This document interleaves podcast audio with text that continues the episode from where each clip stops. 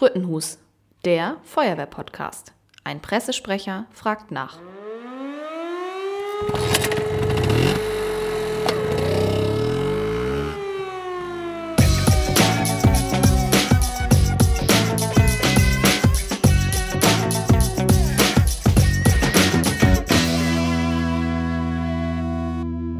Ja, heute bin ich ganz alleine. Heute möchte ich ein bisschen über den bundesweiten Warntag erzählen. Überall in den sozialen Netzwerken liest man von diesem bundesweiten Warntag 2020. Was ist das eigentlich?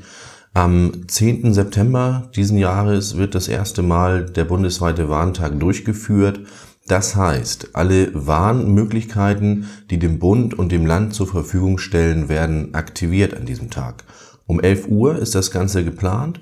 Das heißt, um 11 Uhr werden alle Sirenen bei uns in Dithmarschen ähm, heulen und sie werden uns ihre äh, Warntöne vorführen, die sie in der Lage sind abzuspielen. Und es wird nebenbei auch über Warn-Apps, wie zum Beispiel die Warn-App Nina des Bundes, äh, informiert zu diesem Tag. Es werden Radiodurchsagen gemacht, aber in den größeren Städten werden auch zum Beispiel Lautsprecherwagen fahren und Durchsagen tätigen und auch digitale Werbetafeln sollen Anzeigen abspielen. Das Ganze startet, wie gesagt, am 10. September um 11 Uhr. Der Sinn des Ganzen ist, äh, die Bevölkerung wieder ein bisschen mehr zu sensibilisieren für diese Warnmöglichkeiten, die es ja eigentlich schon länger gibt, sprich die Sirenen, aber eben auch die neuen Warnmöglichkeiten, die der heutigen Zeit angepasst sind, über Apps, Radiosender und so weiter. Hierdurch soll das Nachdenken wieder angeregt werden. Das heißt, ich höre die Sirene und überlege mir, was bedeutet das? Ich gucke mal nach im Internet, was gibt es für verschiedene Töne und was sagen mir eigentlich diese Töne.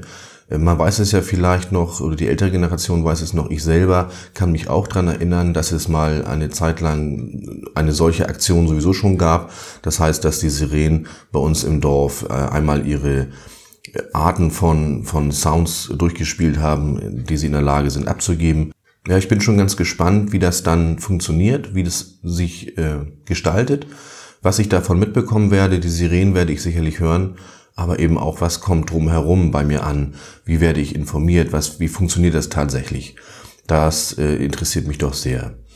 Ja, das war ist eigentlich schon der Grund, weshalb ich diese kleine kurze Folge einmal gemacht habe, um überhaupt nur mal darauf hinzuweisen, was da passiert, wann das Ganze stattfindet und was es damit auf sich hat.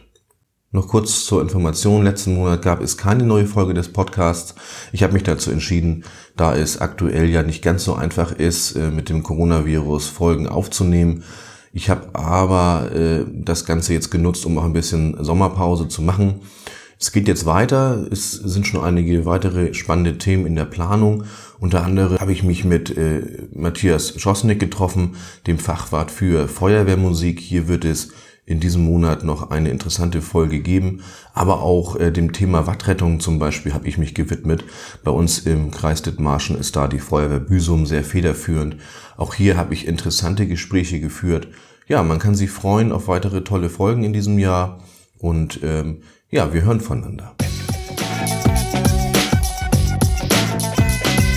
Mehr zum Podcast unter www.sputtenhus.de.